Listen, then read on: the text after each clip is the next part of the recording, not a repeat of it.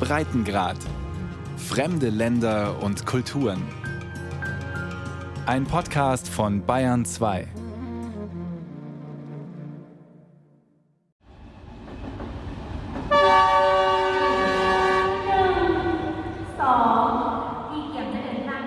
In der Bahnhofshalle von Laos Hauptstadt Vientiane. Die Menschen stehen Schlange, um aufs Gleis zu dürfen.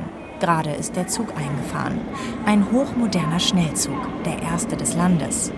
Er sieht ein wenig aus wie ein ICE mit einem roten Streifen an der Seite. One, two, from Vientiane to. Im sozialistischen Gleichschritt marschiert das Zugpersonal zu seinem rollenden Arbeitsplatz. Er wirkt immer noch wie ein Fremdkörper in dem kleinen Land, das zu den ärmsten in Asien zählt. Über die Sitze sind schon Bezüge aus blauem Stoff gestülpt. In der zweiten Klasse gibt es links drei Plätze, rechts zwei. Selor Fei Chong liebt seinen neuen rollenden Arbeitsplatz. Er ist der Chef der Zugbegleiter, hat eine Ausbildung im Nachbarland China gemacht, spricht daher fließend Chinesisch. Ich bin wahnsinnig stolz, weil der Zug die Reisezeit so viel kürzer macht. Früher war es so schwierig, von einem Ende von Laos zum anderen zu kommen, und jetzt dauert es nur ein paar Stunden.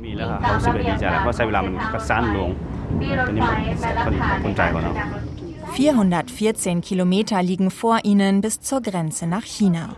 Dafür brauchen sie nur noch knapp vier Stunden von Laos Hauptstadt Vientiane bis an die chinesische Grenze. Früher hat das mit dem Auto zwei Tage gedauert. Denn die Straßen sind schlecht und das Risiko für Unfälle groß. Der Norden von Laos ist sehr bergig. Der Zug ist sehr wichtig für Laos, denn er zieht Touristen an, die jetzt so einfach durch Laos reisen können. Das ging vorher nur sehr beschwerlich und jetzt ist das so bequem.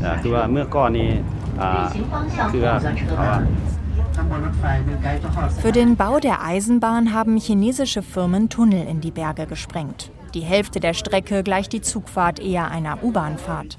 Die Zugstrecke führt durch 75 Tunnel und über 167 Brücken. Kanpet Maletong reist zum zweiten Mal mit dem Zug. Es hat sich so viel getan. Das ist gut für die Wirtschaft. Wir haben die Zugstrecke, aber es gibt auch eine neue Autobahn. Also wirklich, wir haben jetzt eine ganz andere Infrastruktur. Der neue Hochgeschwindigkeitszug soll Laos in die Zukunft führen. Aus dem kleinen Entwicklungsland ein modernes und vernetztes Land machen. Die erhofften Arbeitsplätze hat der Bau des Zugs Made in China bisher nicht gebracht. Die chinesischen Firmen haben ihre eigenen Arbeiter mitgebracht, erzählt Markus Hernig. Er ist China- und Südostasien-Experte bei der GTAI, der Deutschen Gesellschaft für Außenwirtschaft und Standortmarketing. Das ist wirklich hier ein absoluter 1 zu 1 Import. Da ist also nichts irgendwie angepasst. Das Einzige, was irgendwo anders ist, man hat die Bahnhofsgebäude so ein bisschen auf den laotischen Stil angepasst, um dem Ganzen so eine gewisse Optik zu geben. Ist auch gar nicht so schlecht geworden, muss ich sagen. Also das war schon eine sehr beeindruckende Leistung und für mich eben so ein typisches Beispiel, wie schnell also China in der Lage ist, solche Dinge dann aufzubauen. 70 Prozent der Baukosten hat China getragen, 30 Prozent Laos. Für den Bau verschiedener Infrastrukturprojekte wie den Schnellzug, Staudämme oder Straßen hat sich Laos hoch verschuldet. Größter Kreditgeber und Investor China. Das führt zu einer steigenden Abhängigkeit des Landes vom großen Nachbarn. Gemessen am Bruttoinlandsprodukt ist Laos laut dem US-Forschungsinstitut Aid Data das am höchsten bei China verschuldete Land der Welt. Der Weltbank zufolge sind die Schulden inzwischen sogar höher als Laos jährliches Bruttoinlandsprodukt. Die Situation lässt der Regierung sehr wenig finanziellen Spielraum, sagt Mariam Sherman, Regionaldirektorin der Weltbank, verantwortlich für Laos, Kambodscha und Myanmar. Die Inflationsrate liegt zudem bei rund 40 Prozent. Die Preise für Treibstoff oder Lebensmittel haben sich im vergangenen Jahr fast verdoppelt. Schuld an dieser Situation ist auch die massive Abwertung der lokalen Währung Kip gegenüber dem US-Dollar, erklärt Sherman. Die Folgen für die Bevölkerung sind teilweise gravierend. Eine unserer neuesten Umfragen zeigt, dass 34 Prozent der Haushalte darauf reagieren, indem sie ihre Nahrungsaufnahme reduzieren. Das ist eine sehr beunruhigende Bewältigungsstrategie. Noch mehr Menschen sparen an Ausgaben für Bildung oder Gesundheit. Im neuen Schnellzug sitzen daher vor allem Chinesen, Touristen und wohlhabendere Laoten. Oder Laoten, die lange auf ein Ticket gespart haben. Knapp 30 Euro kostet die Fahrt in der zweiten Klasse einmal quer durchs Land. Viel Geld bei einem durchschnittlichen Verdienst von umgerechnet 200 bis 250 Euro im Monat.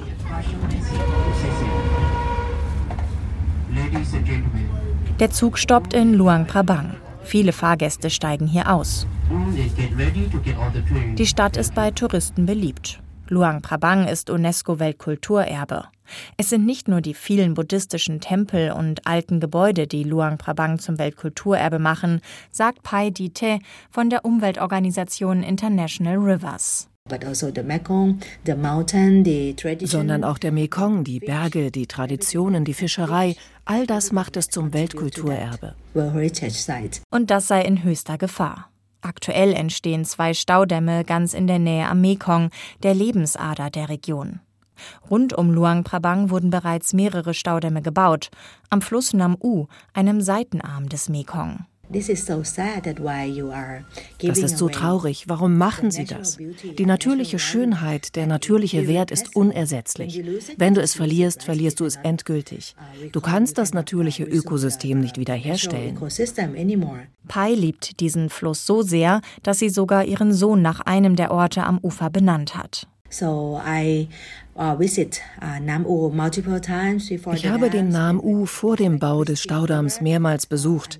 Da war er noch ein unberührter Fluss und eine ziemliche Touristenattraktion für Rafting und Bootsfahrten auf dem kristallklaren Fluss durch die Kalksteinberge. Sehr spektakulär, sehr schön. Der Mensch kann das nicht bauen. Aber leider wurden diese wunderschönen Täler des Nam U durch mehrere Dämme zerstückelt, die von einem chinesischen Unternehmen gebaut wurden. Am Nam U ist in den letzten Jahren ein siebenstufiger Staudamm gebaut worden die Folgen nicht zu übersehen. Wo früher ein Dorf stand, ragt heute nur noch das Dach eines buddhistischen Tempels aus dem Wasser. Das Dorf Latahe wurde für den chinesischen Staudamm geflutet. Laos will durch den Bau von Wasserkraftwerken Elektrizität erzeugen und zur Batterie Südostasiens werden. Bis 2030 sollen rund 100 Staudämme in Betrieb sein. Der Strom geht nach Thailand, Vietnam, China. Alle drei sind wichtige Geschäftspartner für Laos. Durch den Export von Strom möchte die Kommunistische Einheitspartei die Wirtschaft stärken und die Armut verringern. Laos ist eines der ärmsten Länder Asiens. Die Bildungsquote ist niedrig. Die Mehrheit der rund sieben Millionen Laoten arbeitet in der Landwirtschaft.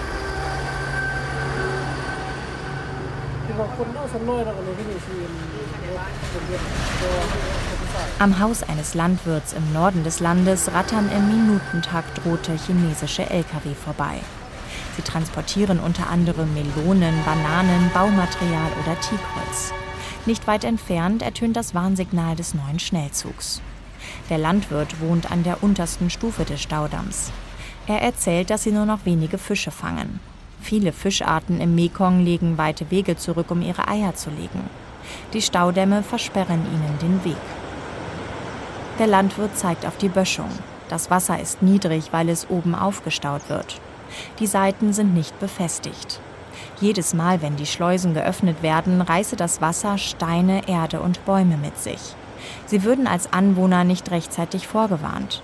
Es ertöne lediglich dreimal ein Warnton und dann schieße das Wasser schon an ihnen vorbei. Einmal sei ihr Fischerboot zerschellt, das sie am Flussufer liegen hatten. Ähnliches erzählt auch Pai von der Umweltorganisation International Rivers. Ein paar Mädchen waren am Fluss und wollten Gemüse sammeln. Da kam ein Chinese, der Fahrer des Unternehmens, und rief, Kommt hoch, kommt hoch, ihr dürft da nicht sein, der Damm wird in etwa fünf Minuten Wasser ablassen. Die Menschen am Fluss Nam-U spüren aktuell vor allem die negativen Auswirkungen des durch China finanzierten Mega-Infrastrukturprojekts. Rund 10.000 Menschen wurden laut der Organisation International Rivers umgesiedelt. Wir sehen die normalen Leute, die ländliche Bevölkerung, die armen Menschen, die keine Chance haben. Sie müssen einfach ihr Schicksal akzeptieren.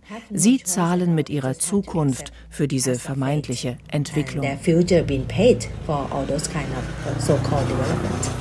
Das chinesische Unternehmen Power China hat den Menschen am Fluss auf höheren Ebenen dicht nebeneinander neue Steinhäuser gebaut. Alles sieht gleich aus. Die Seele ihres Dorfes sei verloren gegangen, erzählt ein Bewohner. Niemand möchte hier mit Namen zitiert werden. In Laos, you know, in Laos, weißt du, da ist der Raum für Menschen, frei zu sprechen oder Fragen zu stellen, nahe Null. Du kannst sprechen, aber es ist gefährlich. Pai traut sich frei zu sprechen, weil sie in Sicherheit an ihrem Laptop in Thailand sitzt. Als wir vor Ort mit einer Anwohnerin sprechen wollen, die das Staudamm-Projekt kritisch sieht, schaltet sich direkt der Regierungsbeamte ein, der uns im Land meist auf Schritt und Tritt begleitet. Kritische Stimmen sind nicht erwünscht. Niemand soll von der offiziellen Linie abweichen.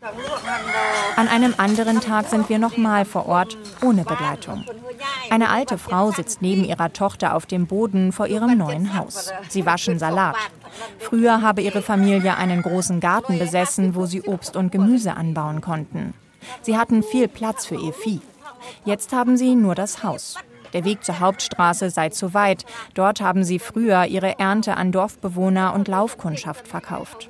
Einige Familien haben sich auf dem steinigen Weg vor ihrem Haus Hochbeete angelegt. Andere eine kleine Ecke am Haus mit Holz und Plane als Garten abgetrennt. Um sie zu schützen, zitieren wir sie nicht. Pai von der Umweltorganisation International Rivers kennt viele solcher Schicksale. We've been seeing farmers, fishers, wir sehen, wie Farmer ihre Jobs verlieren, ihre Art zu leben, ihr Einkommen. Sie haben keine Chance, sich zu äußern, zu fragen, wohin sie umgesiedelt werden wollen oder was für eine Art Haus sie brauchen. Die Wasserkraftwerke helfen nicht den kleinen Farmern oder der ländlichen Bevölkerung. Es profitiert nur eine Handvoll Familien, eine Elite, die die meisten Entscheidungen trifft. In anderen Dörfern berichten die Bewohner, dass der Schulbus nicht mehr komme, weil die Auffahrt zum neuen Dorf zu steil sei. Andere ergänzen, dass die Busfahrt zur Schule jetzt 5000 statt 2000 Kipp pro Richtung koste, also umgerechnet 28 Cent pro Kind. Für einige Familien zu viel. Fast alle beklagen, dass die Abwassertanks für die Toiletten zu klein sind. Sie holen sie aus der Erde heraus und verbauen neue, größere Tanks. Ein Mann sitzt mit einer Stichsäge im dunklen Erdgeschoss seines neuen Hauses und zerschneidet Kacheln für die neue Toilette. Er und viele andere Familien ärgern sich über die Fehlkonstruktionen. Die Umbaukosten müssen sie nun selbst tragen. Entschädigt wurden die Familien abhängig von der Personenzahl ihres Haushalts.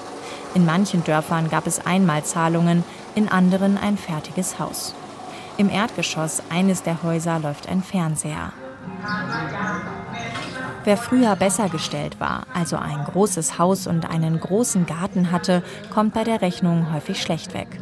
Wer wenig hatte, freut sich. Viele empfinden die Entschädigungen als ungerecht, doch sie haben wenig Mitsprache. Ihre Dorfvorsteher versuchen mit Mittelsmännern des chinesischen Investors zu verhandeln. Eine Vorsteherin erzählt, vieles, was ihnen versprochen wurde, gebe es bis heute nicht. Es sei besser, die Einmalzahlung zu nehmen und sich selbst ein Haus zu bauen, ergänzt ein Dorfbewohner.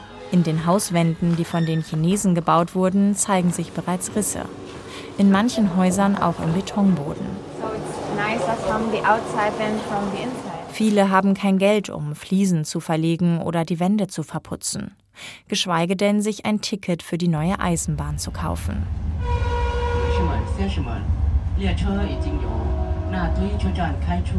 Der Zug endet im Norden von Laos in Boten, einer ehemaligen Casinostadt an der chinesischen Grenze. Die meisten Touristen sind bereits ausgestiegen. Bis hier an die Grenze fahren vor allem chinesische Geschäftsleute. Auch Li Yingwen möchte in Laos investieren, vielleicht ein Hotel aufmachen. Goldgräberstimmung bei ihr und ihren Freundinnen. I think brain is not, not very smart, I think. Die Laoten sind noch nicht so smart. Sie können noch so viel von China lernen. Sie sind noch nicht so schnell und wendig und flexibel genug im Kopf, wenn sie verstehen, was ich meine. Vom Bahnhof führt eine rote, staubige Straße mit tiefen Schlaglöchern an einem Lkw-Terminal und der Zollstation vorbei. Ein Stück weiter verwandelt sich die staubige Straße in eine neue, perfekt geteerte vierspurige Fahrbahn. An den Seiten stehen hohe weiße Straßenlaternen.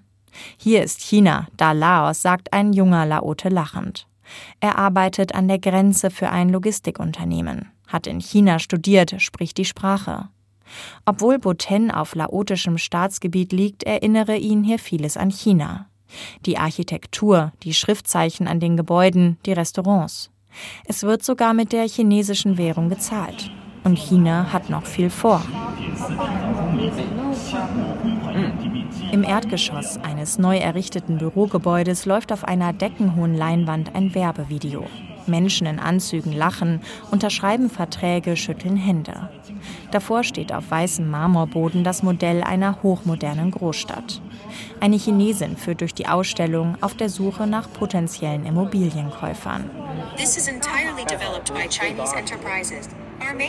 Mithilfe ihrer Übersetzungs-App auf ihrem Handy erklärt sie, dass die Stadt Boten komplett von chinesischen Unternehmen geplant, gebaut und finanziert wird. In the future, 200,000 people will live, work and travel here. 200.000 Menschen sollen einmal in der Grenzstadt leben und arbeiten, wo aktuell vor allem roter Staub zu sehen ist. We plan to take 20 years to fully build and become the most investment-worthy city in the most prosperous city in China's Belt and Road Initiative. 20 Jahre werde es dauern, bis die Stadt fertig ist. Sie solle die blühendste Stadt in Chinas Belt and Road Initiative werden, also der neuen Seidenstraße, einem Infrastrukturprojekt Chinas, dessen Straßen, Brücken, Zugstrecken bis nach Europa reichen. Die Ausstellung veranschaulicht das auf einer großen Weltkarte an der Wand. Rote Punkte führen von China bis nach Deutschland, nach Duisburg in Nordrhein-Westfalen. Unter allen Infografiken der neue Schnellzug. Der China- und Südostasien-Experte der GTAI, Markus Hernig, ist vor kurzem mit dem Zug bis zur Grenzstadt Buten gefahren. Es hat mich schon ziemlich beeindruckt, obwohl ich das kenne, weil ich ja lange in China gelebt habe, über 20 Jahre, wie schnell dort wieder eine chinesische Stadt, sage ich mal, entstanden ist. Man ist sozusagen in einer chinesischen Exklave unterwegs, vom Essen angefangen, von der Art und Weise, wie die Shops laufen. So da selber hat man praktisch so gut wie keine einheimische Bevölkerung. In dem Modell, das im Erdgeschoss eines Bürogebäudes aufgebaut wurde, ragen glitzernde Hochhausfassaden zwischen grünen Hügeln hervor. Dazwischen Wohnhäuser am See, ein internationales Finanz- und Forschungszentrum, internationale Schulen, Einkaufszentren, Hotels. Draußen vor der Tür sind schon die ersten Hochhäuser zu sehen. Dutzende Baukräne ragen in den Himmel. Dort habe sie früher gelebt, erzählt eine Bewohnerin aus dem Nachbarort. Sie zeigt aus dem Auto. Wo früher ihr Haus stand, ist jetzt eine weite Ebene. Platz für die neue Stadt. An ihrem neuen Haus führt seit gut einem Jahr auch die neue Laos-China Railway vorbei. Die Hochgeschwindigkeitsstrecke, auf der Personen und Güter durchs Land transportiert werden. Die Zugstrecke soll mal durch Thailand bis nach Singapur zum Hafen führen. Für China ist die Route eine wichtige Alternative zur Schiffsroute durch Südchinesische Meer oder die Straße von Malakka. Für Laos ist das Projekt interessant, da es seine Position als Logistikdrehscheibe stärkt. Wichtig als einziges Land Südostasiens ohne Zugang zum Meer. Fragt man Laoten auf der Straße aber nach ihren chinesischen Nachbarn, fallen immer die gleichen Begriffe. Unhöflich und laut. Es ist eine zwiespältige Geschichte. Auf der einen Seite sagt man ganz klar, wir haben überhaupt nichts gegen die Chinesen. Nur eins, sie sind uns mentalitätsmäßig äh, sind vollkommen anders als wir Laoten. Ne? Ihr größtes Problem ist, sie sind uns zu laut. Und wir sind ja eigentlich ein leises Volk. Und diese Lautstärke und diese Art und Weise, wie kommuniziert wird und wie Dinge dann zum Ausdruck gebracht werden, das sind wir überhaupt nicht gewohnt. Viele Laoten haben den Eindruck, ihre Nachbarn machten sich in Laos breit bauen Straßen, kassieren dafür Mautgebühren, spalten Dörfer mit ihren Zügen und Staudämmen und bauen in mehreren Minen die Ressourcen des Landes ab. Andererseits will die Regierung wirtschaftlichen Fortschritt. Und die einzigen, die im großen Stil Geld investieren wollen, sind die Chinesen. Okay, okay, okay. Das beobachtet auch die Österreicherin Monika Dometsch-Gaul. Sie betreibt seit mehr als 15 Jahren ein Gästehaus in der Tempelstadt Luang Prabang, direkt am Mekong. Es sind die einzigen Investoren und das schon seit Jahren. Seit Jahren. Also darüber sollten wir uns nicht aufregen. Und es ist auch so, dass ich habe eher so das Gefühl, dass Laos sich ausverkauft. Sie wollen das schnelle Geld haben und die Chinesen geben ihnen das schnelle Geld. Im kommunistisch geführten Laos traue sich niemand, diesen China-Kurs der laotischen Regierung in Frage zu stellen. Aber zur Wahrheit gehöre eben auch, dass der Westen wenig Interesse an Laos zeige. Ich habe immer geredet, als ich herkam, in 50 Jahren ist Laos eine chinesische Provinz, es wird höchstwahrscheinlich etwas eher sein. In Laos gibt es aktuell nur wenige europäische Unternehmen, darunter eine Handvoll kleiner deutscher Unternehmen, sagt Jakob Gunther vom Mercator Institut für China-Studien. Wenn die Europäer, die Japaner oder die Amerikaner nicht da sind, um eine Eisenbahn in Laos zu bauen, wenn nur Peking dir ein Angebot macht und du brauchst zum Beispiel eine Brücke, dann sagst du vermutlich ja.